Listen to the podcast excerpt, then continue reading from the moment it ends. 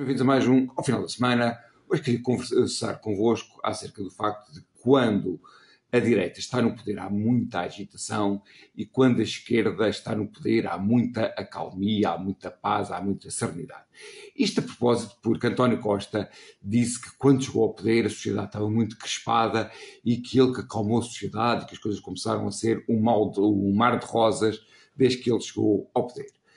Se nós pensarmos um bocadinho, ou seja, o facto de uma pessoa ter perdido eleições e contra as regras que estavam normais, regras de, de, de, procedimento, ter-se alcandorado ao poder, associando-se à, à, à extrema-esquerda, será que isso acalma uma sociedade? De certa maneira, sim, só por causa de uma razão. É porque as pessoas da direita tendencialmente aceitam as regras do jogo democrático, enquanto as pessoas da esquerda tendencialmente gostam de ter na rua, gostam de procurar ter na rua, ganhar na rua aquilo que não ganharam em eleições.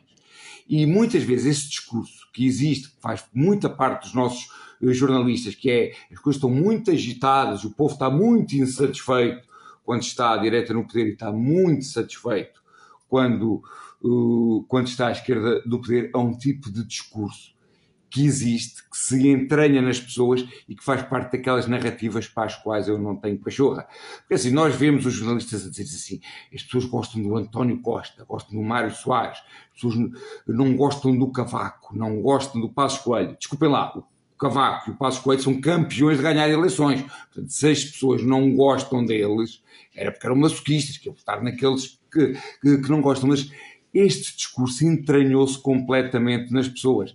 Para vos dar um exemplo, nós pensamos assim, José Sócrates teve uma licenciatura de favor.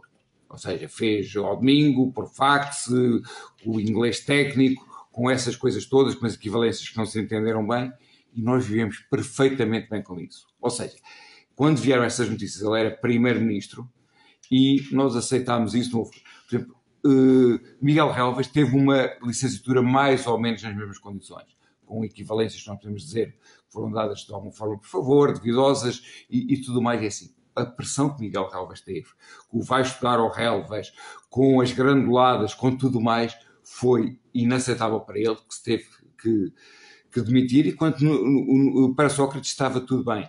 Portanto, uma das coisas que nós vamos ter que preparar é assim, se a direita, conforme espero, ganhar as, as eleições, portanto, aquela paz em que vivemos, a harmonia e tudo mais, vai desaparecer, porque as pessoas vão ficar muito crispadas, porque atualmente aceitam muito bem ter tudo num, num caos, e quando for a direita, mesmo que as coisas melhorem, também como espero, as pessoas vão dizer que não são humanas, que não têm empatia. É o tipo de superioridade moral da esquerda para o qual não há pachorra nenhuma.